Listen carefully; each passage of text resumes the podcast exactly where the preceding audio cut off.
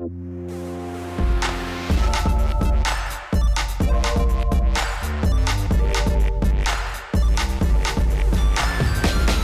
hört Rush, den Gaming-Podcast von Giga Games und Detector FM. Wir nehmen Spiele ernst und sprechen heute über Rage 2, über Days Gone und über die Frage, was ähm, toxische Männlichkeit, ein Begriff, den man immer mal wieder irgendwo liest, eigentlich ist und äh, ob wir damit etwas anfangen können, wenn wir über Videospiele reden. Ich bin Christian Eichler von Detektor FM und spreche wie immer mit Alex Gielsdorf von Giga Games. Hallo Hi. zusammen. Sag mal, hast du eigentlich dieses, dieses, diese Ankündigung von Nintendo ähm, gesehen gestern zu ähm, Mario Maker 2? Ich habe das mitbekommen, ich habe es aber selber nicht gesehen. Es ist sauwitzig, ich muss es nur kurz sagen, weil wir sind ja in der Zeit von Games as a Service und so und Spiele kommen nicht fertig auf den Markt und dann gibt es eine Roadmap und in einem Jahr gibt es das und das Feature. Wenn du mal Feature Porn sehen willst, dann guck dir die Ankündigung von Mario Maker 2 drin. Also Super Mario Maker war ja auf der Wii U dieses Spiel, wo man selber Mario-Level bauen konnte und in diesem Videos, glaube ich, 15 Minuten lang von Nintendo, sind so viele Features, dass dir der wirklich der Kopf explodiert, was man da alles bauen kann. Also mit einer Schaltern und irgendwelchen schrägen, sich bewegenden Plattformen und es gibt jetzt noch die Level und das und Online-Koop und Teilen und sowas. Und es ist quasi so, also man kennt das ja auch ein bisschen von Nintendo, ne, diese Vielfalt und diese Liebe zum Detail, aber sowas habe ich selten gesehen. Also wenn man mal so ein bisschen Urlaub möchte von, von Roadmaps und alles kommt irgendwann, kann ich dir empfehlen, dir das mal reinzuziehen. Alles klar, das werde ich machen. Wir wollen heute ein bisschen über ähm, den Begriff toxische Männlichkeit sprechen, äh, das so ein bisschen erörtern, machen wir aber gleich. Vorher natürlich, was haben wir sonst so äh, gespielt? Und ähm, ein großer Titel, der in dieser Woche rausgekommen ist und den wahrscheinlich noch nicht so viele Leute gespielt haben, auch noch nicht so viel Presse, weil Bethesda ja auch oft auch immer die Muster relativ spät rausschickt, ist Rage 2. Das war ein Spiel, auf das ich mich schon ein bisschen gefreut habe. Ich weiß noch, das war in unserer ersten E3-Folge, da wurde das angekündigt, dachte ich mir, ach, ich hätte mal Bock. Ich mochte ja Doom 2016 äh, so gerne und das ist ja jetzt Doom 2016 in einer Open World. Ähm, ich habe es ein bisschen gespielt, ich glaube auch relativ weit, weil die Story gar nicht ja so, so, so lang ist und ich habe nicht so viel Nebencontent gemacht und finde es so mittelmäßig. Und wie ist das bei dir? Ich habe ja äh, den Test geschrieben und äh, ja. Äh, ja, also es ist halt die Frage, was man von dem Spiel erwartet. Haben wir auch in der Redaktion ein bisschen hin und her diskutiert. Es gibt Leute, die können damit gar nichts anfangen, weil es er zum Beispiel auch auf der, auf der Story-Ebene äh, jetzt äh, nicht so viel bringt, aber auch irgendwie auch, ich habe auch nicht das Gefühl, dass es das jemals äh, wollte. Und du hast ja gesagt, Doom äh, in der Open World muss man natürlich ein bisschen äh, differenzieren. Also äh, tatsächlich würde ich auch sagen, dass die sozusagen der Moment-to-Moment-Combat, der ist wirklich die große Stärke des Spiels und da kann man sich echt austoben. Ja. Da, das, der, der ist vielfältig, der, der hat halt diese typische, diese typische Wucht, die man eben aus den, aus den It-Software-Shootern kennt. Sobald es dann aber in die Open World geht, da ist es dann doch relativ generisch. Also ich finde es nicht, nicht, nicht per se schlecht, aber halt nichts, nichts Besonderes. Und natürlich ist irgendwie bis die Idealvorstellung ist ja, okay, es ist halt wie ein Doom, nur dass du sozusagen nicht linear zwischen den Levels hin und her läufst, sondern dass diese Levels äh, in eine Open World eingebettet sind, aber so geht es halt dann doch nicht auf. Aber tatsächlich muss ich sagen, nachdem ich jetzt auch die letzten Jahre dann immer äh, Far Cry und sowas gespielt und getestet habe, dass ähm, einfach weil dieser Moment-to-Moment-Combat so gut funktioniert, habe ich mich dann aber auch, wenn ich dann irgendwie so ein Banditenlager überfallen habe und so, auch nie gelangweilt, weil sobald irgendwie der erste Schuss fällt, macht das halt echt richtig, richtig viel Spaß. Aber sozusagen der Weg zwischen diesen äh, Gefechten, äh, ja, da muss man, glaube ich, der Typ dafür sein, um da nicht gelangweilt zu werden. Ja, man fragt sich wirklich, warum fahre ich denn jetzt hier von A nach B? Was mache ich jetzt eigentlich? Dann tauchen da diese Pfeile auf, ne, auf dem Boden und dann jetzt nochmal hier lang und jetzt nochmal da lang. Und ich, es ist so ein, so eine paradoxe Situation für mich, weil ich habe eigentlich auf beides keine Lust. Ich habe eigentlich, also ich frage mich, warum muss ich hier durchfahren? Aber ich hätte auch, glaube ich, keine Lust auf so eine mega interessante Open World, weil einfach die Open World Müdigkeit so krass mittlerweile kickt bei mir und dann gleichzeitig noch mit diesem, mit diesen grellen Farben. Ich finde, es sieht so ein bisschen aus, wie als hätte man Tony Hawk's Pro Skater hier Underground 2 als Shooter gemacht, so ein bisschen. So sah die Sachen früher nämlich auch aus, sondern mit pinken Graffiti und so. Und die Leute haben alle Irokesenschnitt und ich weiß auch nicht. Also, ne, es ist sehr Borderlands-mäßig. Far, äh, Far Cry New Dawn war so. Wir haben so viele äh, Postapokalypsen-Spiele jetzt auch schon gehabt in letzter Zeit, dass einen auch dieses Setting echt überhaupt nicht mehr kriegt, finde ich. Und du hast recht, so, die, der tatsächliche Kampf macht Spaß, aber das Spiel fordert dich natürlich auch nicht. Ne? Du kannst ja ganz viele, du kannst ja irgendwie einen Doppelsprung kriegen und noch ganz viele verschiedene äh, Dinge, um diesen Kampf interessanter zu machen.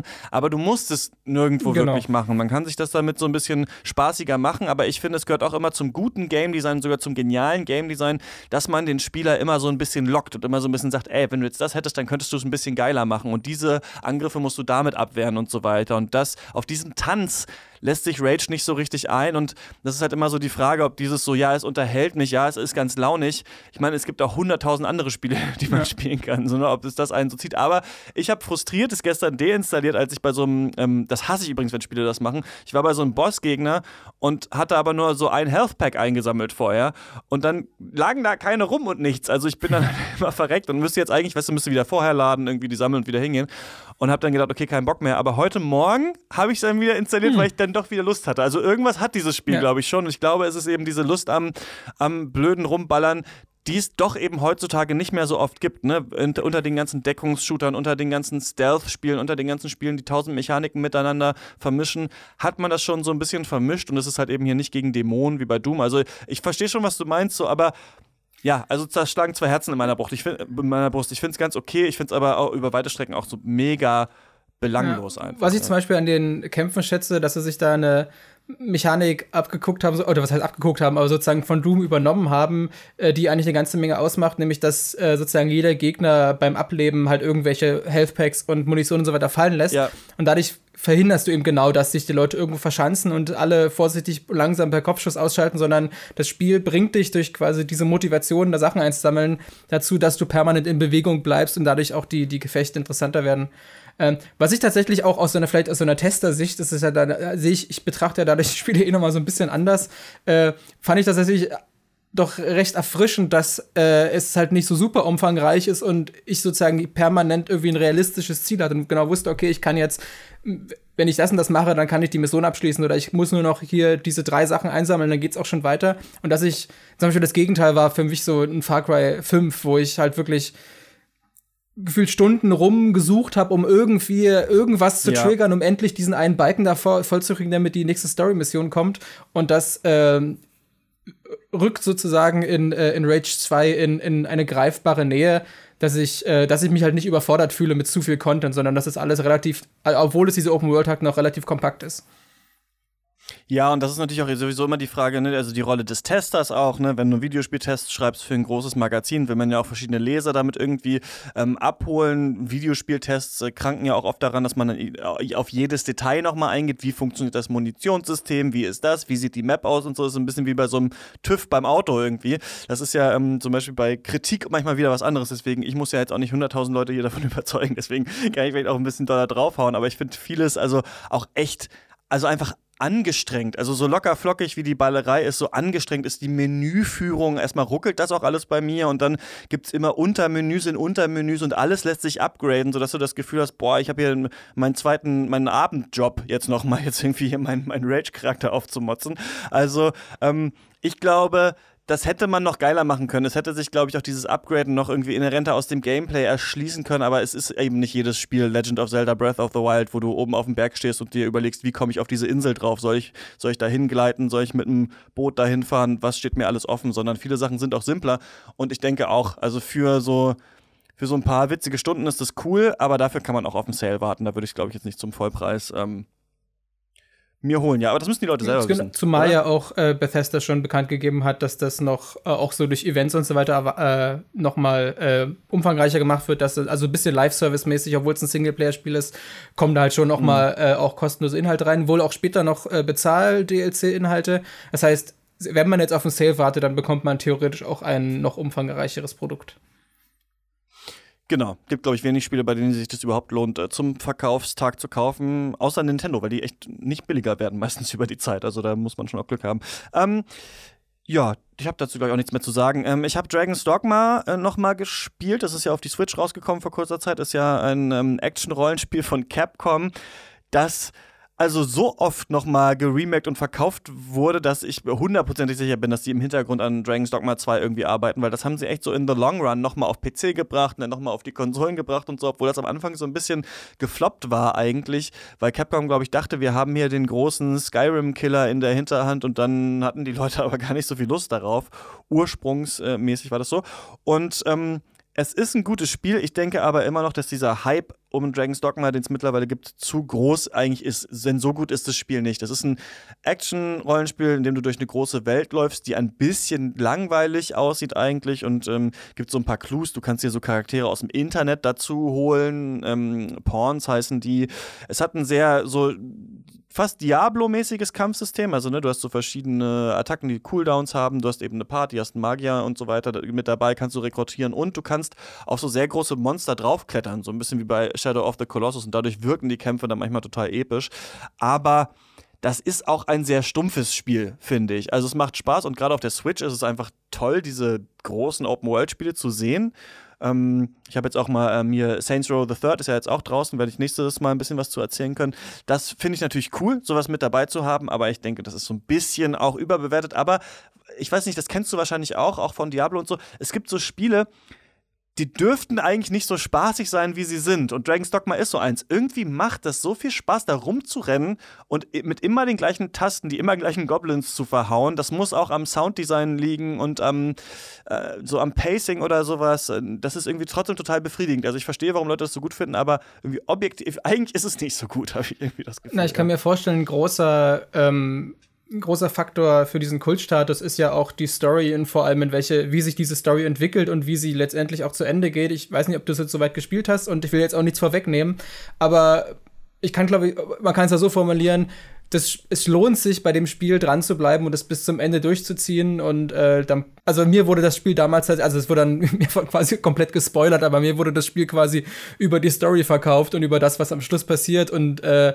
dann Geil, war ich, ich habe das, hab das, ja schon mal durchgespielt auf der 360 und habe keine Ahnung, was am Ende für ein großer Okay, dann, hat, ich weiß gar nicht, dann hast ist, du ja. vielleicht, dann ist nämlich das Ding, dann hast du es nämlich vielleicht nicht durchgespielt, denn das ist tatsächlich, äh, man kann es vielleicht ganz grob mit äh, Nier Automata vergleichen, wo du denkst, okay, das Spiel ist zu Ende, aber okay, eigentlich war es jetzt gerade nur das Drittel und dann geht das nochmal in ganz andere Richtung weiter. Und am Ende kommt das so ein großer Drache und dann, naja. Müssen egal. wir mal auf, äh, quasi ähm, ohne Mikrofone drüber reden, weil reden ich will, will jetzt den Leuten hier drüber, nicht, ja. äh, nicht, nicht spoilern. Aber du hast es gespielt oder, du, oder, dir wurde es nur gespoilert? Mir wurde es gespoilert und dann, und dann, und dann okay. war es aber so ein Spiel wie, wie es auch, wie auch Dark Souls, was ich, glaube ich, inzwischen auch schon zwei oder dreimal für unterschiedliche Plattformen gekauft habe, aber es noch nicht dazu kam, es dann doch endlich mal ja. zu spielen. Aber was mir sozusagen auf eine Art und Weise gepitcht wurde, dass ich wusste, okay, das muss ich spielen und das wird mir auch gefallen. Ey, mittlerweile ist es aber auch so, man hat so viele Spiele, ne? Das ist echt First World Problems. Jetzt war so ein, so ein Switch-Sale wieder, wo alle möglichen Sachen Steam World heißt und so alles nur 10 Euro gekostet hat. Da äh, jetzt, wenn ich in die Switch gucke, ist es zu viel jetzt auch. Also ich weiß gerade gar nicht mehr, wo ich bin äh, und was ich spielen muss. Aber ähm, ich glaube, vielleicht Plague Tale Innocence werden wir uns beide mal für die nächste Folge anschauen. Ähm, kurzes Update noch zu Baba is You. Das habe ich ja so über den, über den Klee gelobt. Ähm, ich, ich, das ist echt schwer, da mittlerweile durchzukommen, weil dieses Spiel so super um die Ecke gedacht ist, dass man fast nur mit so Hint-Guides dahinter kommt. Also es ist leider, ähm, wir lieben ja beide so anspruchsvolle Spiele, eigentlich leider zu schwierig, finde ich eigentlich, um das tatsächlich, um da tatsächlich so selber drauf zu kommen. Ich glaube, da gibt es unterschiedliche äh, Typen, aber ich bin da ähm, wieder so ein bisschen runtergefallen, versuche es aber noch durchzuspielen, werde dann mein finales Update geben. Und ähm, ja, Days Gone können wir vielleicht gleich drüber reden, wenn wir hier über äh, toxische Männlichkeit reden, denn dadurch bin ich eigentlich darauf gekommen.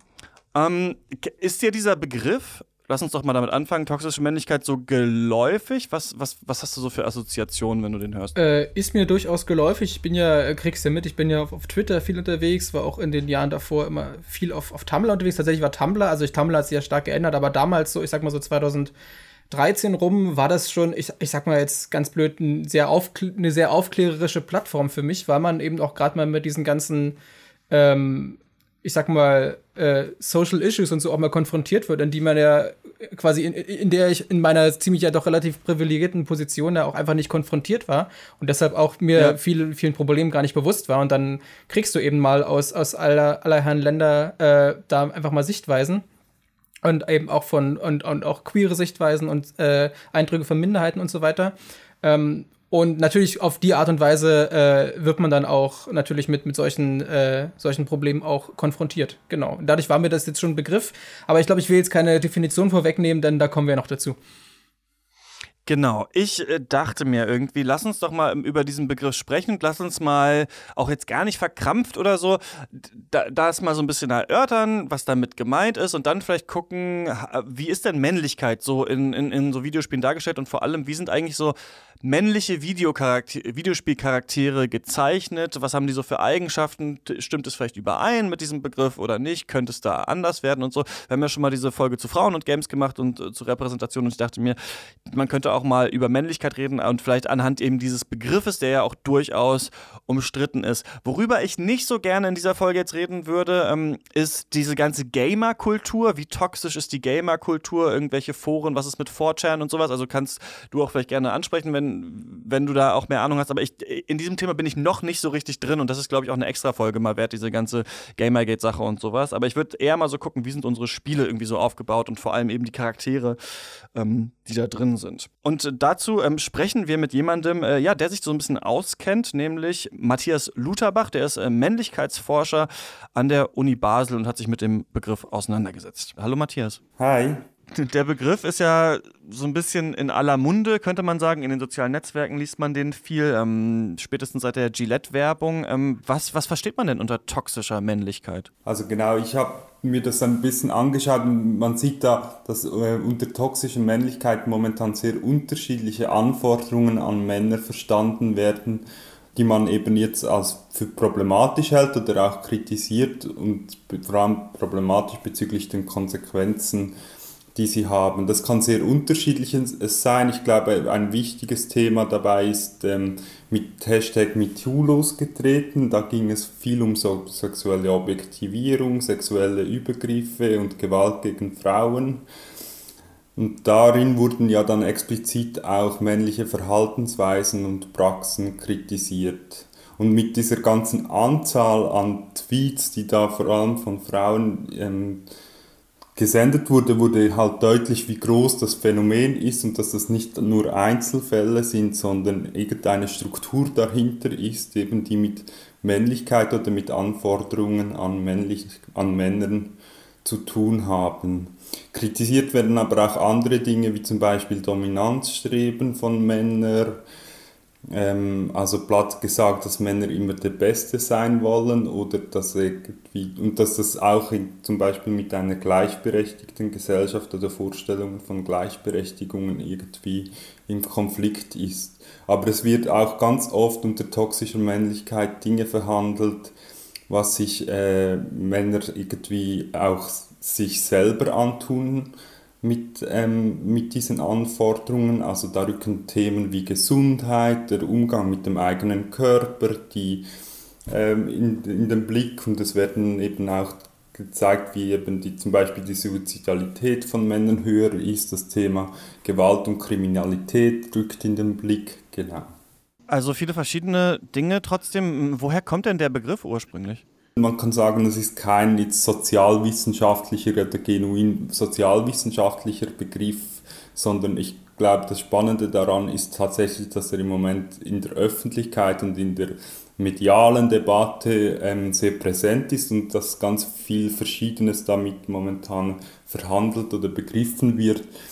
Und ich interpretiere das auch ein bisschen als Ausdruck davon, dass sich unsere Perspektive auf Männlichkeit ein bisschen verschoben hat. Gewisse Verhaltensweisen, wie beispielsweise Risikoverhalten von Männern, wurde jahrelang eher als Ausdruck von besonderem Mut, von Stärke, von Heldenhaftigkeit gesehen. Und jetzt fragt man eben sich vielleicht zunehmend auch, was sind eigentlich die Kosten für die Gesundheit von diesem Risikoverhalten oder denken wir an die Finanz- und Wirtschaftskrise, Bankenkrise, da auch die Kosten für eine Volkswirtschaft, die so ein Risikoverhalten mit sich zieht. Also ich würde sagen, dass der Begriff jetzt so in aller Munde ist, wie du es gesagt hast und so oft diskutiert wird, ist Ausdruck davon, dass wir momentan eine Krise der Männlichkeit haben. Da, damit meine ich, dass wir das dass Anforderungen an Männlichkeiten momentan umstritten sind und Dabei ist mir besonders wichtig, dass es auch vor allem auch Männer sind, die da ähm, durchaus auch kritisch sind zu diesen Anforderungen an Männlichkeit. Also es sind auch Auseinandersetzungen oder Debatten zwischen Männern ähm, um, um Männlichkeitsvorstellungen und verschiedenen Männlichkeitsanforderungen, genau. Aber mit toxischer Männlichkeit ist, ist nicht gemeint, dass alle Männer toxisch sind oder dass Männlichkeit an sich etwas Schlimmes ist, oder? Denn so wird der ja auch von Kritikern auch stark gelesen, dieser Begriff. Ich glaube, da müssen wir unterscheiden erstmal zwischen Männern und Männlichkeit. Und wenn wir von Männlichkeitsanforderungen oder von toxischer Männlichkeit sprechen, dann meinen wir meistens geschlechtsspezifische Anforderungen, von denen ich schon sagen würde, ich glaube, da kennen wir mehr oder weniger alle einige davon so, oder eben solche auch, die toxisch, die als toxisch ähm, gelten so. Also zum Beispiel ähm, Risikoverhalten oder Dominanzstreben oder Konkurrenzverhalten sind, glaube ich, Anforderungen, die sich alle Männer irgendwann ähm, dazu verhalten müssen. Wie sie sich aber zu diesen Anforderungen verhalten, kann sehr unterschiedlich und eben auch individuell sein. Und einige Männer, glauben, oder können wir feststellen, die entwickeln dann auch für sich alternative Vorstellungen oder Ideen von Männlichkeit, sodass sie für sich das Gefühl entwickeln, dass die toxischen Vorstellungen vielleicht gar nicht so viel mit ihrem eigenen Selbstverständnis zu tun haben. Ähm, der Philosoph Slavoj Žižek, der hat zu toxischer Männlichkeit geschrieben, dass er findet, dass diese Merkmale sind doch eigentlich gar nicht richtig männlich und sind doch eigentlich auch gar nicht toxisch. Also er hat so geschrieben, es ist doch auch toll, wenn man in so richtigen Momenten den Schmerz unterdrücken kann und kühl handeln kann und das würden ja auch äh, Frauen zum Beispiel auch ähm, oft tun, zum Beispiel im, im Berufsleben. Was würdest du dazu sagen? Also ich, erstens glaube ich, sieht man darum, dass das eben umkämpft ist im Moment. Es ist nicht so, dass jetzt irgendwie wir irgendwie gesellschaftlich alle realisiert haben, oh, das ist jetzt toxisch, wir wollen das nicht mehr, sondern es ist umkämpft. Und natürlich hat Slavoj Žižek an einem gewissen Punkt recht im Sinne von, dass es dass es auch ambivalent ist und das sind ja auch Anforderungen, die Männer tatsächlich an einem bestimmten Punkt auch stark mach, gemacht haben oder machen und in dem Sinne ähm, sind ja nicht nur blöd, wenn sie sich diesen Anforderungen irgendwie äh, für sich aufnehmen. Was wir aber, glaube ich, sehen, ist halt, dass sehr viele Männer da auch extrem unfrei sind, sich zu diesen Anforderungen zu verhalten. Das heißt, dass diese Anforderungen für sie wie eine innere Natur, sie können gar nicht anders, als diesen Anforderungen auch genügen zu müssen oder entsprechen zu müssen. Und da kommt für mich so was sehr Unfreies auch mit rein, wo, wo, wo dann auch in dem Moment, wo es eben vielleicht dann gar nicht mehr funktional ist oder den Männern eigentlich gar nicht mehr hilft, sondern eher im Wege stehen, sie sich eben auch überhaupt nicht oder sich auch schwer tun, dann sich von diesen Anforderungen zu lösen und andere Strategien für sich zu entwickeln. Soweit also Matthias Lutherbach im Interview. Ja, also interessant. Wir haben so ein bisschen gelernt, das ist so eine Art Aushandlungsbegriff, so ein Diskursbegriff, toxische Männlichkeit. Das bedeutet nicht, dass alle Männer irgendwie toxisch sind. Sowieso ist toxisch natürlich total der polemische Begriff auch, ne, der so ein bisschen auch so attackieren soll. Das muss man sich auch bewusst sein. Und ähm, man könnte wahrscheinlich sogar so weit gehen, auch zu sagen, dass es bestimmt auch toxische Weiblichkeit gibt. Also man könnte sich das auch vorstellen, ne, dass es so Anforderungen an Frauen gibt, zum Beispiel besonders fürsorglich zu sein, sich eher zurückzuhalten, sich eher unterzuordnen, so die auch halt toxische Auswirkungen haben auf die Gesellschaft. Und ganz, ganz wichtig ist, dass es nicht darum geht, dass Frauen jetzt äh, hauptsächlich sagen, dass alle Männer äh, toxisch sind, sondern dass gerade Männer unter diesem Begriff auch leiden können. Also nicht unter diesem Begriff, sondern unter diesen Anforderungen leiden können, irgendwie, die die Gesellschaft an sie stellt. Und es gibt ähm, witzigerweise beim Wikipedia-Eintrag äh, zu toxischer Männlichkeit eine ganz interessante Liste. Ich habe dir die auch geschickt, Alex, was, was man so drunter verstehen könnte unter so Anforderungen. Und ich fand das ganz interessant. Da kann man ja mal so kurz drüber reden und auch dann später gucken, finden wir das auch so in Videospielcharakteren. Äh, hast du das denn, das würde ich nur als persönliche Frage dich mal fragen wollen, auch das Gefühl gehabt beim Aufwachsen, dass es so bestimmte Arten gibt, wie man sich verhalten muss als Mann und ja, da, da irgendwie so drüber nachgedacht, Issues gehabt oder keine oder so? Ähm, war ihm wahrscheinlich schon in der Kindheit irgendwie unterbewusst irgendwie so ein Begriff oder man hat schon gemerkt, okay, natürlich werden irgendwie äh, an Jungs andere Anforderungen als, äh, gestellt als an Mädchen. Also solche Sprüche wie so hier, äh, Indianer kennt keinen Schmerz, Junge weint nicht und so. Was, was kriegt ja, man ja irgendwie auch, auch, mit, äh, auch durch, durch, durch äh, Popkultur und so weiter. Äh, war ich glücklicherweise selbst nie so betroffen durch das Elternhaus und so. Das war immer alles relativ entspannt und ich hatte, hatte das Gefühl, dass ich mich da relativ frei entfalten konnte. Aber klar, allein durch natürlich durch äh, auch was eben, äh, was einem Filme suggerieren und so weiter. Natürlich kriegt man so, so, so, ein, so ein Wertesystem irgendwie mit.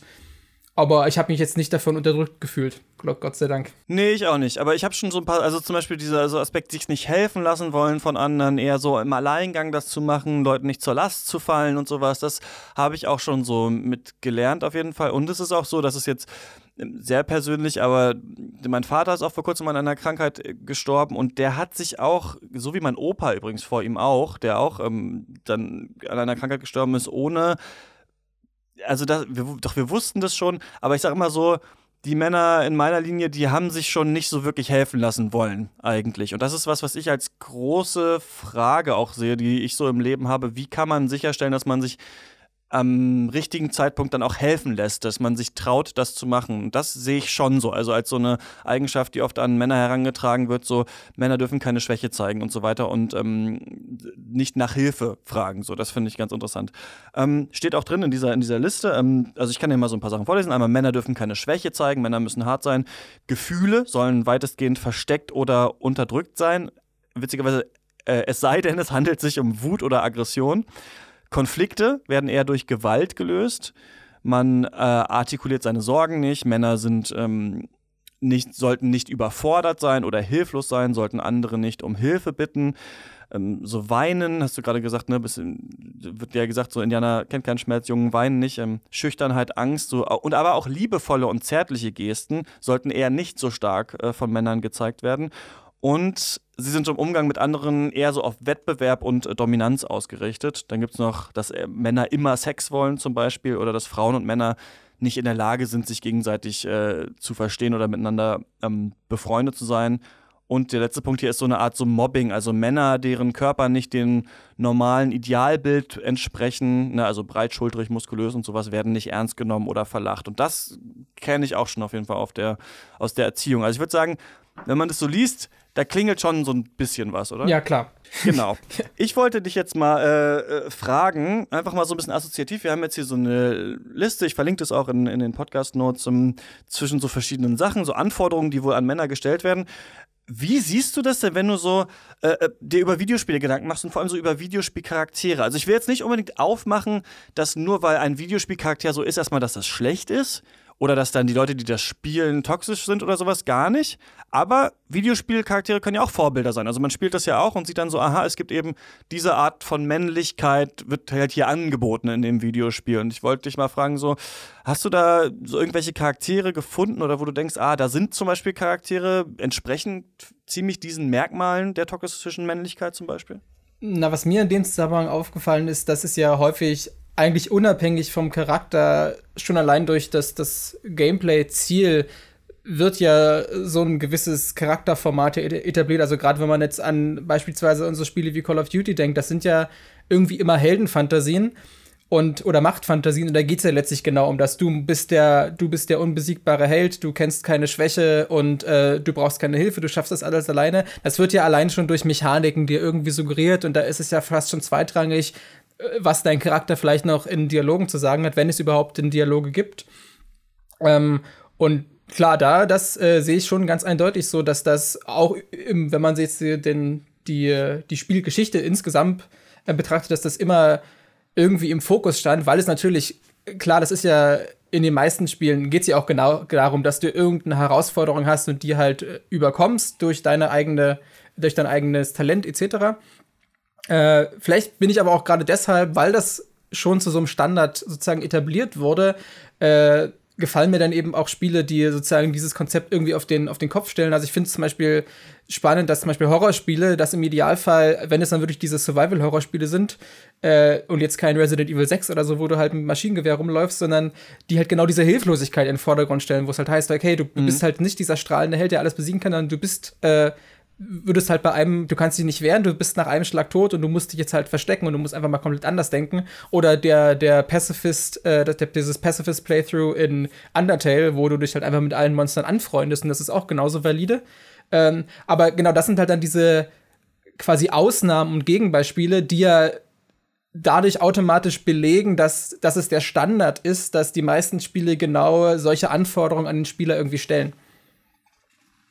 Genau, da ist die Frage natürlich, was ist Henne oder Ei? Ne? Viele Spiele sind ja natürlich auch ursprünglich auch für Männer oder für Jungs gemacht ne? und kommen vielleicht dann auch deswegen, wenn sie diese Sachen, die da gefordert sind, ähm, gerade unterstützen, vielleicht auch ein bisschen besser an. Aber bei so ein paar Sachen muss ich auch so ein bisschen schmunzeln. Vor allem bei diesem Punkt, Konflikte werden hauptsächlich durch Gewalt gelöst. Das ist natürlich so die Videospielregel schlechthin. Natürlich gibt es ganz viele Spiele, bei denen das nicht so ist, aber natürlich sehr, sehr viele Spiele, bei denen genau eben Gewalt ja tatsächlich, vor allem das Abschießen oder das Abstechen, genau der Weg ist, ein Problem zu lösen, der einzige, der geht und der, der natürlich auch total viel Spaß macht. Ne? Also gerade Videospiele an sich sind ja schon genuin kompetitiv. Also wenn wir nicht gegen andere spielen, dann spielen wir ja immer gegen das Spiel eigentlich und können dann gewinnen oder verlieren. Das ist natürlich auch eine sehr menschliche Sache, wird eben bei so toxischen Männlichkeitstheorien manchmal als eine sehr, sehr männliche Sache auch definiert, aber das stimmt natürlich, das ist dann eben hier anders und da, genau, es gibt halt andere Spiele, bei denen du dann eben gerade nicht durch Konflikt äh, gewinnen kannst oder die ganzen alten CRPGs, ne, wo du dich auch rausreden kannst aus so Konflikten und sowas, was natürlich auch so ein bisschen interessanter ist. Ich finde diesen Punkt noch, Gefühle werden weitestgehend versteckt oder unterdrückt. Ich finde, das hat man ganz stark, außer es ist Wut, ne? Ja. Das hat man ganz stark in so männlichen Videospielcharakteren, vor allem so vor so fünf, sechs, sieben Jahren. Also Kratos, diese ganzen Gears of War-Kollegen, äh, die es da gab, so, das, ähm, das gibt es viel und was ich das Gefühl habe, so wenn es eine Emotion gibt, also wenn diese Charaktere Emotionen haben, die, die nicht eben Wut sind, oder so in ihre Seele blicken lassen, dann muss das immer sie auch komplett gebrochen haben. Also dann muss auch die Frau umgebracht worden oder entführt worden sein oder das Kind wurde getötet oder sowas. Dann können, kann das scheinbar akzeptiert werden, dass männliche Charaktere solche emotionalen Schwächen haben. Aber dass einfach jemand mal eine Depression hat zum Beispiel, ohne dass es dafür eine Begründung gibt oder sowas oder ohne dass es jetzt das absolute life-changing, horrible Experience äh, gewesen sein muss, das gibt es eigentlich selten, kommt vielleicht wieder mehr, aber auf jeden Fall, das hat mich auch so ein bisschen an die Videospielwelt erinnert. Also diese dieses, ja, jemand kennt keinen Schmerz und so weiter, so und das ist auch, auch in vielen Charakteren irgendwie so drin. Fand ich spannend, dass du jetzt zum Beispiel gleich äh, als Beispiel sozusagen emotionale Schwächen äh, angebracht hast und dann von der Depression geredet hast, aber da ist es ja allein schon äh, vollkommen selbstverständliche Emotionen, äh, dass, dass zum Beispiel einfach ein Charakter mal weint aus einem nachvollziehbaren Grund. Sowas gibt es ja eigentlich ja. auch schon tabu. Da muss es ja nicht gleich sozusagen, und das ist ja auch keine, keine emotionale Schwäche, das ist ja einfach nur ganz normale eine ganz normale menschliche, menschliche Emotion. Aber selbst das ist genau, eben schon meine, nicht als, äh, als, Schwäche definiert. Stimmt genau, und ich wollte wollt ich dir jetzt auch keinen Vorwurf machen, aber das ist ja allein schon die Art und Weise, wie wir das, also gerade jetzt in dem Kontext betrachten, dass äh, genau das halt selbst so was Selbstverständliches schon irgendwie tabu ist und das ist dann und, und das natürlich dann noch viel äh, weitergehende Emotionen natürlich erst recht irgendwie keine Rolle spielen, es sei denn, das ganze Spiel ist komplett über, ist, äh, angenommen, das Spiel, in dem Spiel geht es komplett um Depressionen, dann klar ist das wieder irgendwie äh, ja. in Anführungsstrichen erlaubt. Aber genau, dass einfach ein Charakter aus sich, aus seiner persönlichen Story heraus äh, Emotionen zeigt, die nicht Wut und äh, Aggression sind, klar, das äh, ist, ich will nicht sagen non-existent, aber es ist kein Standard. Ja, dass mal jemand, weiß nicht, einfach jemand vielleicht mal traurig ist, weil jemand anders gerade weg ist oder so, ne? Also das irgendwie so, ah, ich vermisse den und den oder ich vermisse meine Frau oder weiß ich nicht was. So, das gibt es echt selten. Und was, da muss ich mit dir drüber reden, weil du Herr der Ringe auch so geil findest. Ich bringe das immer an, wenn ich über Herr der Ringe rede. In Herr der Ringe wird so viel geheult, gerade in, in Die Gefährten. Da wird so viel geflennt und sich in den Armen gelegen und die Leute sind wirklich richtig ähm, emotional und todtraurig. Da passieren natürlich auch wirklich schlimme Sachen, aber das gefällt mir so gut an diesem Film, dass hier auch Männer mal einfach weinen dürfen, weil sie ihre Freunde verlieren. Oder allein diese ganze Sam und Frodo-Geschichte ist so emotional und die beiden vermissen ja zum Beispiel auch ne, das Auenland so doll und sowas. Und das ist, äh, das ist, es gibt es aber nicht so oft in solchen Filmen und solchen Erzählungen und wird manchmal so ein bisschen verkannt. Und ich finde, könnten sich Videospiele auch mal wagen, Charaktere mal weinen zu lassen, einfach mal auch aus, aus anderen Gründen als, ähm, ja, die, Familie wurde umgebracht. Genau, ne? Steven Universe kann ich da in dem Zusammenhang auch sehr empfehlen, die Serie, denn da wird im Grunde auch, also ich will nicht sagen nur geweint, aber die geht, äh, geht sehr, äh, ich sag mal, sehr aufgeklärt, sehr erwachsen mit menschlichen Emotionen um und äh, ist, in, ist da eine sehr große Empfehlung von mir. Ist jetzt kein Videospiel, aber da wir schon bei dem Thema sind, ich meine, es gibt bestimmt auch viele nischige Sachen, ne, an die ich jetzt vergesse und so, aber ähm, auf jeden Fall gibt es andere Extreme auf jeden Fall stark. Auch natürlich so klare Körperbilder, ne? Also Männerfiguren müssen irgendwie breit gebaut sein und sowas. Das gab es mal auch stärker, würde ich sagen, als es jetzt so der Fall ist. Jetzt gibt es auch schon auch dünnere Charaktere, aber ähm, gut, übergewichtigen fällt mir jetzt auf jeden Fall keiner ein, so den, dass ich einmal einen, einen gespielt hätte, auf jeden Fall. Ich überlege gerade, sicherlich gibt es, also es ist halt wieder die Frage, ist, ist es zum Beispiel jetzt, ist es ein kanonisch übergewichtiger Charakter, der dir so gegeben wird, oder entstammt oder dann. Kannst du ihn selber, genau, weil das finde ich eigentlich auch wieder, wieder spannend, wenn mir zum Beispiel ein Charaktereditor die Auswahl gibt, hey, du kannst hier zum Beispiel auch mal einen, äh, einen dicken Charakter machen. Das hat aber keinen Einfluss auf das Spiel selbst, sondern du kannst es einfach so machen, weil es ist halt auch vollkommen, äh, also guck dich um, es sehen viele Leute so aus, warum soll man das nicht auch im Spiel abbilden dürfen?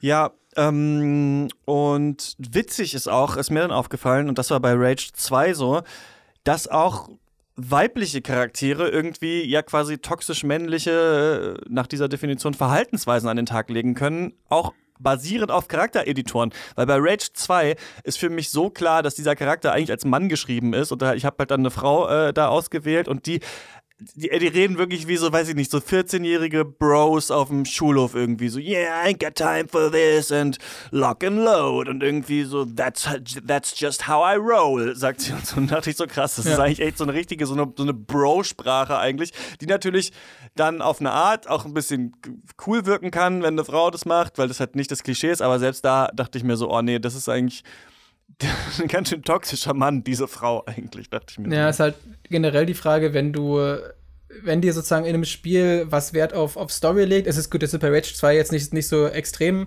aber zum Beispiel, ich glaube, wir hatten das Gespräch ja auch schon mal bei Assassin's Creed Odyssey, äh, wo es eigentlich auch sehr nahe liegt, die Vermutung, dass halt ein Charakter geschrieben wurde und der dann einfach entsprechend äh, vertont wurde und dass jetzt nicht Cassandra Klar. oder Alexios unterschiedlich geschrieben wurden. Wobei es da, da zum Beispiel, ich, ich habe es ich hab's ja als Cassandra gespielt und dann, äh, aha, Spoiler, ist ja dann sozusagen Alexis der, der Gegenspieler, der dem Kult angehört. Ja. Und da ist er ja so auch wirklich so ultra toxisch, so, oh, ich, bin, ich bin der Auserwählte, ich bin der Stärkste und ich bringe euch alle um.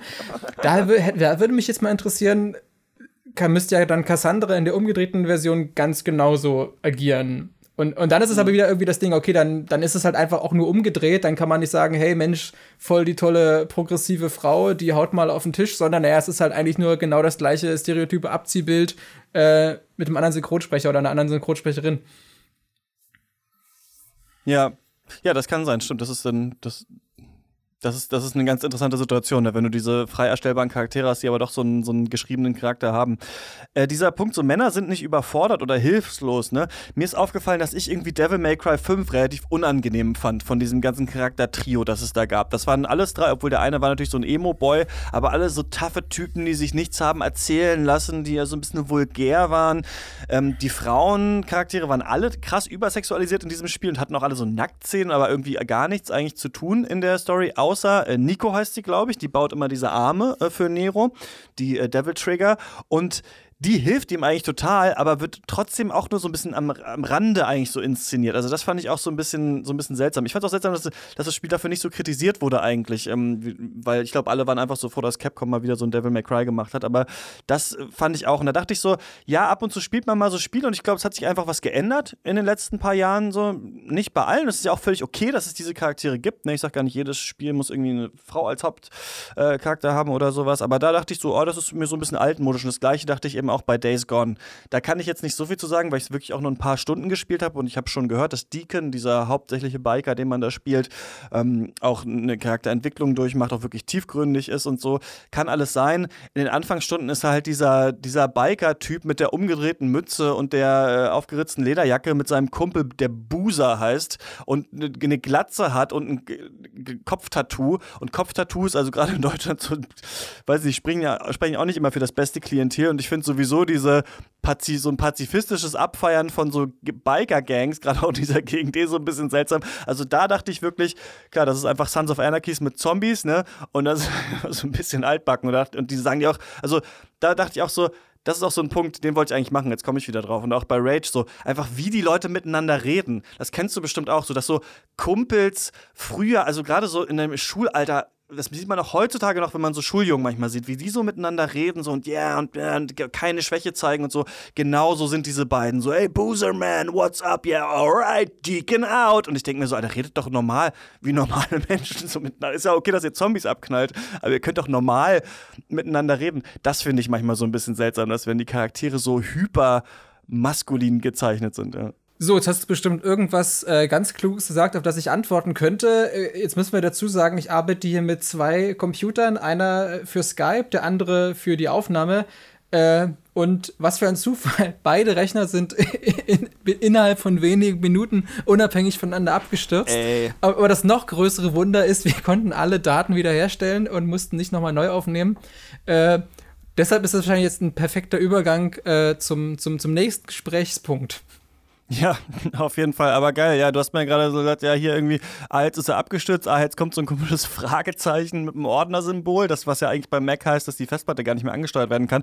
Und dann hast du trotzdem einfach das Programm wieder aufgemacht und die Spur war da. Das ist natürlich toll. Gut, nächstes Mal müssen wir müssen wir hier mal mit so einer Backup-Spur arbeiten. Ähm, ja, lass mich doch mal kurz hier in das Skript reingucken, wo wir waren. Genau, ich habe so ein bisschen gesagt, dass ich das manchmal anstrengend finde, wie solche hypermaskulinen Charaktere miteinander reden, wie die sich so an, anbrüllen.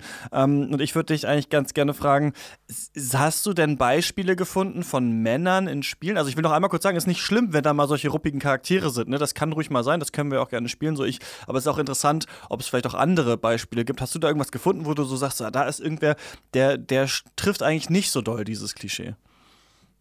Ähm, müsste ich wahrscheinlich ein bisschen länger drüber nachdenken, was mir spontan einfällt. Und das natürlich dann irgendwie fast schon so ein, äh, so ein zweigleisiger Charakter wäre äh, Blaskowitsch in, in den neuen Wolfenstein-Spielen. An den musste ich auch denken. Der natürlich einerseits Fall, ja. das ultimative Abziehbild dieses klassischen, äh, ultrastarken etc. Actionhelden ist, dem sie aber eben andererseits jetzt in den beiden neuen Spielen äh, eben diese, diese relativ intime Familiengeschichte sozusagen noch dazu geschrieben haben. Also gerade ist ja auch insofern interessant, dass man ja in dem Teil, der jetzt dieses Jahr rauskommt, Youngblood äh, seine beiden Töchter spielt. Ja. Und, und das eben genau die Beziehung zu seiner, zu seiner Frau in beiden Spielen so eine große Rolle spielt und äh, er da auch äh, in der Hinsicht in eine, also aus einer relativ, relativ intimen, äh, verletzlichen Situation gezeigt wird. Und das natürlich an sich total paradox, dass ausgerechnet so ein Charakter das, das, das plötzlich schafft, was natürlich jetzt nicht heißt, dass er jetzt äh, der, der, der Vorzeigecharakter ist für, was weiß ich, äh, progressive Männlichkeitsbilder oder so. Ähm, aber es ist halt insofern interessant, dass natürlich gerade gerade Blaskowitsch mehr oder weniger der, der Prototyp, also ja generell an sich der Prototyp des, dieses ganzen äh, Shooter-Protagonisten-Genres äh, ist, äh, mit dem Wolfenstein-Spiel aus den frühen 90ern, da ja Doom und Duke Nukem und zwar, das kam ja alles danach und baut sozusagen auf Wolfenstein und auf diesem, auf diesem Prototyp auf. Ja, stimmt, aber er hat schon, er, ja, er hat so leichte Elemente, die irgendwie darüber hinausgehen. Das finde ich auch interessant. Und gerade auf diese Familiensache können wir gleich noch zu sprechen kommen.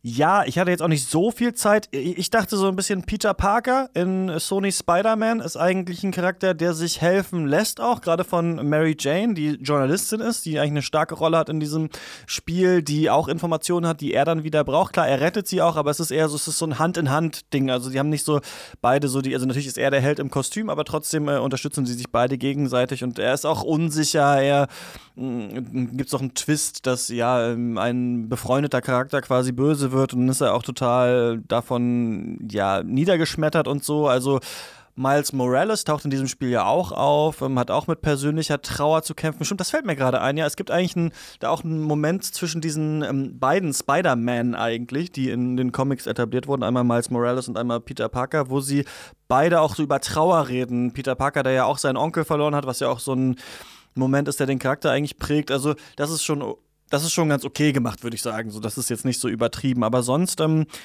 ich weiß nicht, ob es bei Final Fantasy 15 vielleicht so ist. Da hast du doch diese vier Boys, die da zusammen so Backstreet Boys mäßig durch die Lande fahren und ja auch mal irgendwie miteinander reden über ihre Erlebnisse, manchmal auch im Auto sitzen und schweigen. Das wirkt für, auf mich noch für so ein Spiel, was das vielleicht so ein bisschen ähm, umkehrt. Aber ähm, ich musste noch so ein bisschen auch noch an The Return of the Obra Dinn denken, nur weil der Charakter, den man spielt, macht ja gar nichts, außer dass er dieser Versicherungsagent äh, ist. Aber das sind sehr männliche, äh, Klischee-männliche Menschen, die sich da umbringen. Und das ist ja quasi ein ganzes Schiff aus Männern, na gut, sind nicht alles Männer, aber die sich alle gegenseitig umgebracht haben. Und am Ende lebt niemand mehr. Und das könnte man, kann man auch so leicht als, glaube ich, Kommentar einmal auf Männlichkeit, aber auch auf Kolonialismus sehen. Darum geht es ja auch und auf Ausbeutung und sowas, was ja auch toxisch männliche Züge hat, ne? alles erobern wollen, alles besitzen wollen und so weiter. So, das fand ich, da musste ich auch noch so dran denken. Aber sonst, ähm, weiß ich nicht, würde ich eigentlich gerne von den Hörerinnen und Hörern äh, hören. Also, falls ihr da draußen irgendwie sagt, diese Charaktere sind eigentlich ganz anders. Ich könnte mir vorstellen, dass es in japanischen Rollenspielen es vielleicht viele gibt, die da noch mal so ein bisschen anders sind.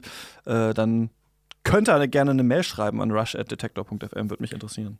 Ah, äh, gerade von japanischen Spielen sprichst, da fällt mir gerade ein der Hauptcharakter aus den Yakuza-Spielen. Also ich habe jetzt, ich jetzt nur den sechsten Teil gespielt, äh, also den chronologisch letzten, aber da geht es ja auch äh, in der Story primär darum, dass er seine seine ja quasi verschollene, totgeglaubte, wie auch immer, äh, Tochter sucht oder Ziehtochter und die wiederum ein Kind, also ein, ein, ein Säugling gehabt hat und er muss sich dann das Spiel über um diesen, diesen Säugling kümmern und plötzlich auch sozusagen mit so mit sich selbst als, als Vaterrolle konfrontiert wird. Und äh, das ist eigentlich auch nochmal äh, in der Hinsicht ziemlich toll äh, erzählt, weil er ja eigentlich auch dieser nahezu, nahezu schon Stereotype sozusagen äh, Yakuza Prügelknabe, nenne ich Prügelknabe, aber du weißt, was ich meine, der sich halt da durch die Straßen prügelt. Klar, der Leute und mit dem Fahrrad, Fahrrad den Kopf schmeißt, ja. Genau, und dass er plötzlich aber auch so eine, doch eine, so eine sehr menschliche äh, äh, Story dadurch lebt. Und was ich auch spannend fand, da du vom sich helfen lassen geredet hast, ich hatte ja vorhin schon ein bisschen argumentiert, dass ich das auch gerne einfach aus, aus einer Gameplay-Sicht betrachte, welche Story oder welche, welche Werte vermittelt in das Gameplay. Ähm, finde ich spannend, sowohl bei äh, Dark Souls als, als auch bei Monster Hunter World, die man ja per se komplett äh, alleine bestreiten kann, die aber immer leichter sind, wenn man äh, in einer Gruppe agiert oder Stimmt, eben mit irgendwelchen ja. Multiplayer-Partnern und das Spiel das aber auch nicht äh, äh, quasi irgendwie einen da nicht verhöhnt, sondern man bekommt genau die gleichen Belohnungen. Man kommt, glaube ich, bei Monster Hunter World hast du sogar Vorteile äh, bei den Belohnungen, wenn du das in der Gruppe angehst. Und die sozusagen diesen, diesen äh, Stil oder diese Werte, dass sich gegenseitig helfen, auch du auf einer Gameplay-Ebene fördern. Stimmt, die toxischen, die toxischen Dark Souls-Charaktere sind die roten Phantome, die reinkommen und die alles wegnehmen und die, genau. die gegenteilige sind die, die goldenen Phantome, die einem helfen. Du hast jetzt zweimal schon was angesprochen, was ganz gut zu einem nächsten Punkt führt. Und zwar gibt es Shepard Bliss. Das ist einer, der als Erfinder dieses Begriffs toxische Männlichkeit gilt ursprünglich. Und der ähm, hat sich mittlerweile auch von diesem Begriff abgewandt, aber gesagt, es gibt so ein paar Sachen, die sollten sich Männer mal überlegen, was sie so gegen toxisches Verhalten tun können. Und ich finde, das sind so Punkte, die kann man auch anhand von Games ähm, diskutieren. Und vor allem der erste Punkt. Und der erste Punkt, den er nennt, ist folgendes: Vater-Sohn-Beziehung. Väter sollten ihre Söhne nicht auf Distanz halten, sondern ihnen genauso Liebe und Zuneigung zeigen wie Mütter. Bliss appelliert auch dafür, den eigenen Vätern zu vergeben, falls sie nicht gleichermaßen in der Lage waren, Fürsorge zu zeigen. Und hier finde ich, dass an diesem Punkt Videospiele gerade krass angekommen sind. Das hat auch mein Gesprächspartner vorhin, Michael Lutherbach, gesagt. Da äh, war das Mikro schon aus, aber er meinte, Witz witzigerweise, dass gerade in der Männlichkeitsforschung so die neuesten Erkenntnisse sind eigentlich, dass sich da bei Männern wirklich was geändert hat. Also, dass es wirklich heutzutage fast alle Männer, die er ähm, befragt hat, immer sagen, für sie ist es ganz wichtig, bei den Kindern dabei zu sein, die Kinder beim ähm, Aufwachsen zu sehen, auch schon von Anfang an. Und ich will Zeit haben mit meinem Kind. Und das ist so etwas, was es früher nicht so stark gab, wo, wo die Väter immer noch stärker entkoppelt waren von ihren Söhnen und von ihren Töchtern. Und ich finde es schon witzig, dass wir mit, ähm, gut, das ist ein kleiner Spoiler, aber es ist jetzt auch schon ein altes Spiel, Bioshock Infinite, im gleichen Jahr The Last of Us, mit God of War, diese Vater-Kind-Beziehung jetzt auch stark in den Videospielen haben, weil natürlich die Videospielentwickler mittlerweile selber Väter sind und diese Familiensache das ist so etwas, ne, was so ein bisschen dagegen wirkt, gegen dieses äh, toxische Narrativ. Und das ist in der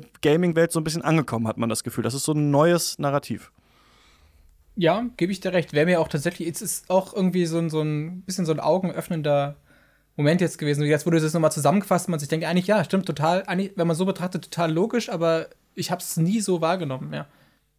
Also man kann es auch gegen, das hatten wir schon mal bei God of War, gegenteilig interpretieren, dass quasi dieses Vaternarrativ halt auch dieses so, ich muss meins schützen und alle anderen sind gegen mich so und ne, aber trotzdem, das, das stimmt, das kenne ich auch so von, von, von Eltern oder Großeltern, dass die mal sagen, so der Vater war nie da und sowas und das war bei mir schon anders so und das ist, wird bei mir wahrscheinlich nochmal anders sein, das fand ich so ganz interessant. Ähm, ein zweiter Punkt, den er sagt, ist das Pflegen von Freundschaften unter Männern, die nicht auf Wettbewerb, sondern auf Kooperation und gegenseitige Unterstützung ausgerichtet sind. Ich würde sagen, klar, das gibt es heutzutage natürlich auch schon viele haben wahrscheinlich viele von unsere Freundschaften. Ich habe mich gefragt in der Videospielwelt, ich finde so Nathan Drake und Sully, wobei das ist ja witzigerweise eigentlich auch eine Vater-Sohn-Beziehung, äh, obwohl er nicht sein leiblicher Vater ist, aber so eine Vaterrolle hat. Aber da gibt es auch so ein, so ein bisschen, finde ich so, ja. Ja, da, das wäre wieder auch ganz äh, klassisch das Herr der Ringe-Beispiel, das du vorher angesprochen hast. Voll. Und da ist vielleicht die Sache bei diesen Pflegen von, von Beziehungen unter, unter, unter Männern auch, da ist vielleicht wieder die Sache, das ist vielleicht nicht unbedingt, also sicherlich auch, aber gar nicht primär in den Spielen selbst, in den Stories verarbeitet, aber um die Spiele herum, sei es halt PSN-Netzwerk, Steam-Freundesliste und so weiter, Discord, da spielt das ja eigentlich eine ganz zentrale Rolle für, für die Gaming-Community insgesamt. Genau, manche sind natürlich dann aber gerade auf Wettbewerb ausgelegt, andere nicht. Und es ist ja auch nicht schlimm, ähm, dass das Spiel auf Wettbewerb ausgelegt sind, aber das fand ich so ja, ganz aber auch, aber gerade bei, bei Multiplayer-Spielen, also es ist ja auch irgendwie nicht umsonst so ein Trend seit Jahren, dass immer mehr Wert auf Multiplayer und hey, du kannst mit deinen Freunden zusammenspielen und so weiter gelegt wird. Und natürlich letztendlich, auch wenn man jetzt selbst bei einem Fortnite oder so, gibt es sicherlich immer viele Sitzen, wo man letztlich auch letztendlich gegeneinander spielt. Aber trotzdem, das ist ja, also ich finde ich gerade spannend, habe ich mir mal äh, mal so, so eine Sichtweise mal erklärt bekommen, dass ja Fortnite heutzutage das ist, was, das zum Beispiel in meinem Alter war das so ICQ, da kam man nach Hause, hat sich bei ICQ eingeloggt ja. und hat halt mit allen anderen noch den ganzen Tag über ein bisschen nebenbei geschrieben. Und dass quasi diese Funktion jetzt Fortnite hat, dass die Leute sich halt bei Fortnite einloggen nach der Schule und da halt einfach noch rumhängen, miteinander quatschen und nebenbei spielen sie halt. Ob sie da miteinander, gegeneinander spielen, ist fast nebensächlich, aber sie nutzen das sozusagen als Plattform, um weiter ihre Freundschaften zu pflegen. Und das ist ja, das ist jetzt ja kein, kein alleiniges Fortnite-Phänomen, aber dass generell diese, dass Spiele immer mehr auch zu so sozusagen sozialen Hubs werden, wo einfach Leute zusammenkommen, um genau um miteinander zu agieren und dann das Spielen fast einfach eher noch so ein, so ein Gimmick dazu ist. So wie man bei ICQ halt auch irgendwie, da konnte man Billard spielen und sowas, was wir auch gern gemacht Klar. haben. Aber das war ja, das war eher so ein Mittel zum Zweck. Es ging ja eigentlich da, einfach darum, dass man miteinander reden konnte oder schreiben konnte. Stimmt. Und Sumo, Sumo-Volleyball oder irgendwie sowas. Ja. Ähm, äh, genau, genau. Er hat noch so ein paar andere Punkte. Ich will jetzt nicht ähm, alle so einzeln abarbeiten. Also er sagt, auf das Wohl des eigenen Körpers achten äh, sollte man. Ne? Also auch so ein bisschen zu gucken, Warnsignale ernst nehmen, medizinische oder auch therapeutische Hilfe suchen, falls es nötig ist. Und das Etablieren von Modi, in denen Männer Intimität äh, zulassen können, Gefühle zeigen können und auch der Einsatz für ein positiveres äh, Körperbild. Wohl des eigenen Körpers finde ich ganz interessant, weil in Red Dead Redemption 2, ohne zu viel sagen zu wollen, der Charakter ja in einem bestimmten Punkt eine Krankheit äh, bekommt und der gar nicht auf sein eigenes Wohl achtet. So. Und das würde ich, fände ich aber auch interessant, weil natürlich, um das nochmal so rum zu sagen, natürlich sind auch Dinge, die für Männlichkeit stehen, auch das Heroische oder sowas, ja gerade das, was wir auch in Spielen sehen wollen. Ne? Also wie jemand durch alle Gefahren durchgeht, wie jemand äh, es, es schafft, jemanden zu retten oder sowas, auch äh, erfolgreich zu kämpfen und sowas. Ist ja gerade, das ist ja nicht alles toxisch, sondern es ist ja gerade etwas, was wir gerade auch in der Popkultur sehen wollen. Deswegen kann natürlich auch nicht alles da immer leicht eingebaut werden. Aber ich fände es schon auch ganz cool, wenn dann ein Charakter sagen würde, okay, nee, ähm, ich muss jetzt erstmal zwei Tage Pause machen. So. Das finde ja. ich auch ganz witzig irgendwie. Ja. Das kenne ich dann tatsächlich eher so aus dem, aus, zum Beispiel aus dem Pen and Paper Rollenspielbereich. Das, also ich bin jetzt zum Beispiel immer, wenn, immer wenn ich Pen and Paper spiele, dann bin ich so der typische Charakter, der irgendwie alles in Charisma und so weiter steckt und quasi nur über Dialoge agiert und eigentlich gar nicht kämpfen will. Ich muss es dann meistens doch, weil dann das Regelwerk halt so funktioniert. Aber da habe ich halt auch schon Situationen gehabt, wo es heißt, okay, wir wollen da jetzt noch in diese Höhle rein, da ist ein Troll und ich so, ja, ich bin aber halt noch verwundet, äh, macht mal, ich möchte da jetzt kein Risiko eingehen. Und ich finde es halt auch toll, wenn, wenn Spiele sowas halt auch äh, zulassen. Aber das, das hat man, gerade solche Sachen hat man meistens dann wirklich nur in den, ich sag mal, sehr oldschooligen, klassischen Rollenspielen, die jetzt heutzutage nur noch, zum Beispiel in Pillars of Eternity wäre so ein Ding, zum Teil auch in Fallout New Vegas, also die, die Spiele, die halt wirklich ganz extrem auf, auf äh, quasi vielfältige Rollenspielelemente setzen und die nicht nur, äh, das klingt jetzt fast polemisch, aber die, die nicht so nur so als Gimmick einsetzen, wie jetzt zum Beispiel in Assassin's Creed Odyssey, was zum Beispiel für mich nicht wirklich ein, es hat halt, es ist vollgestopft mit Rollenspiel-Features wie ein Level-System, Skilltrees und so weiter, irgendwie Dialogbäume, aber es ist eigentlich nicht das, was tatsächlich ein Rollenspiel ausmacht. Und das wäre eben genau so ein Ding, was für mich ein gutes Rollenspiel ausmacht, dass du halt sagen kannst, nö, ich möchte halt gern mal nicht kämpfen, ich möchte einfach mal mit, mit meiner Umwelt äh, auf, eine, auf eine diplomatische Art und Weise interagieren. Ja, das stimmt, ja genau. Das ist natürlich bei so Rollenspielen, gerade auch visuell nicht so aufwendigen Rollenspielen, immer viel einfacher, ganz viele verschiedene Wahlmöglichkeiten zum Beispiel drin zu haben und irgendwie Dinge aus der Realität abzubilden. Äh, Rainer Siegel, der auch mal zu Gast war hier bei uns, ähm, das fand ich ganz interessant, das hat mir so ein bisschen die Augen geöffnet. Der meinte übrigens mal, ich will jetzt nicht zu doll abschweifen, aber das fand ich ganz spannend, dass ursprünglich bei Dungeons and Dragons diese ganzen Werte und sowas ja Dinge in der Realität abbilden sollten. Also wie gut trifft ein Pfeil irgendwo rein, so wie viel Schaden macht denn das und das, so was würde vielleicht in der Realität passieren passieren, wie kann es in das System übersetzt werden. Und dass wir aber irgendwie dazu übergegangen sind beim Game Design, dass die Werte einfach nur noch für sich wichtig sind. Also wie viele Punkte man in irgendwas reinsteckt und mittlerweile die Werte überhaupt nicht, also eigentlich sollten die Werte so ein bisschen ähm, im Hintergrund ablaufen und so ein bisschen verschleiern, was passiert. Und mittlerweile ploppen die Zahlen über den Gegnern auf und so weiter. Ja. Und, ähm, und, und in diesem Sinne könnte man ja auch sagen, dass vielleicht unterschiedliche Männlichkeitsbilder halt auch in so Werten sich widerspiegeln könnten. Ne? Du bist irgendwie, du bist zu schwach, um weiterzuziehen. Du kannst jetzt nicht weitergehen. Es ist okay, mal, oder du weißt jetzt nicht, wie es weitergeht, so ist okay, mal nach Hilfe zu fragen oder sowas. Ähm, aber, aber ja, letzte Frage wäre so ein bisschen, denk, hast du das Gefühl, es geht so in eine in Anführungsstrichen jetzt bessere Richtung, also diese klassischen Männlichkeitsbilder, dass die nicht mehr so viel in Videospielen umgesetzt werden, dass es stattdessen andere gibt, weil ich würde sagen, ich glaube schon so ein bisschen, weil vielleicht liegt es aber auch daran, dass ich mich jetzt mit dem Podcast immer mehr mit diesen Thematiken beschäftige. Also ich fand es schon seltsam, so Days Gone und Rage 2 und auch Devil May Cry 5 zu sehen. Ich hatte so ein bisschen das Gefühl, hm, so ein bisschen altbackenes Männerbild oder so Menschenbild, was da so ein bisschen verkauft wird. Ähm, und eigentlich mittlerweile haben wir eben auch viel mehr Spiele mit Frauen und viel mehr mit auch so ein bisschen mal so anderen Charakteren. Also ich war davon eher so ein bisschen überrascht eigentlich, ja.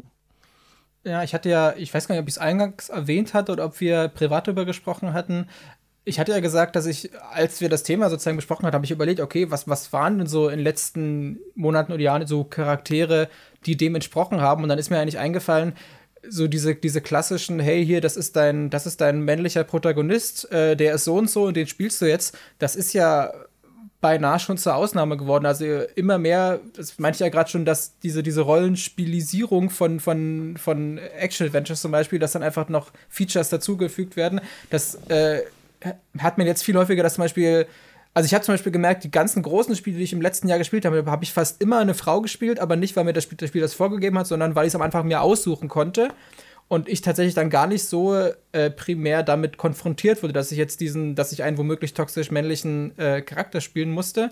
Und klar, da muss man wieder gucken, äh, wie ich das bei Alexis und Cassandra schon äh, äh, angesprochen hatte, sind dann nicht die weiblichen Charakter genauso geschrieben, wie es beim männlichen Charakter der Fall gewesen wäre oder gibt es da noch mehr Nuancen? Aber ich finde, gerade wenn man jetzt von diesem, ich sag mal, diesem 90er Jahre Stereotyp Actionspiel Helden ja, ausgeht, halt so, genau, da hat sich natürlich, äh, äh, natürlich extrem viel getan und das merkt man, glaube ich, auch wenn jetzt zum Beispiel als dann das, das Duke Nukem Forever dann doch noch eines Tages dann rauskam, äh, hat man ja auch gemerkt, dass die Leute gemerkt haben, gut, das ist an sich halt alles nicht mehr zeitgemäß und das war halt cool, weil wir damals zwölf waren und eigentlich ist das kein cooler Charakter, mit dem wir uns identifizieren wollen und man kann es ja auch lassen. Und äh, da habe ich schon das Gefühl, dass diese Erkenntnis äh, absolut äh, über die letzten Jahre auch äh, ja, angenommen wurde. Ja, aber du hast es recht. Es, es gibt schon viele so sehr so relativ so gesichtslose Spiele, könnte man vielleicht auch kritischerweise sagen. Ne? Also wenn ich mal dann so, so durchgucke, so durch die Spiele der letzten Jahre und so, dann manchmal habe ich da gar nicht so richtig ähm, jetzt so ein Gesicht vor Augen, dass da die Hauptperson ist. Eine Anthem zum Beispiel, so, ne? Hatte tolles Voice-Acting, aber so richtig ähm, weiß man eigentlich gar nicht, wer da so im Mittelpunkt stand. Wobei das eigentlich ganz coole Dialoge hat und auch gar nicht so schlechte Charaktere, in Anführungsstrichen. Aber, Möchte ich ähm, widersprechen, aber das ist ein anderes Thema. Naja, es hatte diesen, also ich, nicht so to klischee-toxisch, glaube ich. Dieser, wie hieß der Matthias, ja, ja. glaube ich, mit dem man sehr viel zu tun hatte, der war so ein bisschen mal ja. so ein anderer Typ Charakter weil gerade in Spielen geht es ja viel um äh, Kämpfen und dadurch auch um Militarismus und das bietet sich natürlich immer sehr dafür an, gerade dann dieses Männerbild dann auch noch da nochmal zu verkaufen, weil es eben Soldaten sind. Ne? Und das ja. hat Anthem so ganz gut gemacht. Sonst war das Spiel natürlich wirklich völlig die Grütze. Aber ähm, ja. ja. ich glaube auch, da geht noch mehr. Das ist auch wie in der Frauenfolge, die wir gemacht haben. So, da geht eigentlich noch viel mehr und es gibt auch wirklich interessantere Geschichten zu erzählen. Und ich bin niemand, der sagt, jedes Spiel muss hundertprozentig repräsentativ sein und sowas für die Gesellschaft. Aber ich glaube, so langsam, also gerade Days Gone, da dachte ich mir so, und das so, manche sagen, es ist ein ganz tolles Spiel und ich fand die Welt auch wirklich toll, aber das hat nicht mehr so ganz den, Zeit, den Nerv der Zeit getroffen. Ähm, wobei man natürlich gucken muss, was sind die Verkaufszahlen. Das dachte man bei Far Cry 5 auch und dann war es das erfolgreichste Ubisoft-Spiel ever. Also ähm, vielleicht äh, hat das auch so eine, so eine zweite Renaissance. Aber ich glaube, wir sind nicht nur bereit für neue Spielkonzepte, sondern schon auch für andere Männerfiguren auf jeden Fall in Spielen. Ja, ja dem stimme ich zu. Dann wollen wir doch damit jetzt aus dieser Folge äh, rausgehen. Ähm, falls ihr genau irgendwelche coolen Charaktere kennt, wo ihr sagt, ey, das war irgendwie mal eine ganz, ganz spannende Männerfigur in einem Videospiel, schreibt uns das gerne rushatdetector.fm. Ähm, abonniert den Podcast auch gerne. Gerade bei euch ist ja so ein bisschen Umstrukturierung, ne? Sind nicht, ist die Folge nicht immer sofort auf YouTube. Also es wäre, wenn ihr ganz schnell wissen wollt, was wir hier Neues besprechen, dann auf jeden Fall den Podcast abonnieren. Sonst könnt ihr uns äh, natürlich eine E-Mail schreiben, habe ich gesagt, oder einen Kommentar schreiben äh, bei Giga Games und nächstes Mal sprechen wir dann ja, über ein äh, relativ anderes Spiel, was aber schon viele Vorschusslorbeeren jetzt so eingeheimst hat, ist gerade rausgekommen und zwar ähm, Plague Tale Innocence. Und schauen mal, wie uns das so gefällt. Bis dahin, viel Spaß beim Spielen. Tschüss, Alex. Äh, ja, tschüss, Christian. Bis zum nächsten Mal. Ciao. Tschüss.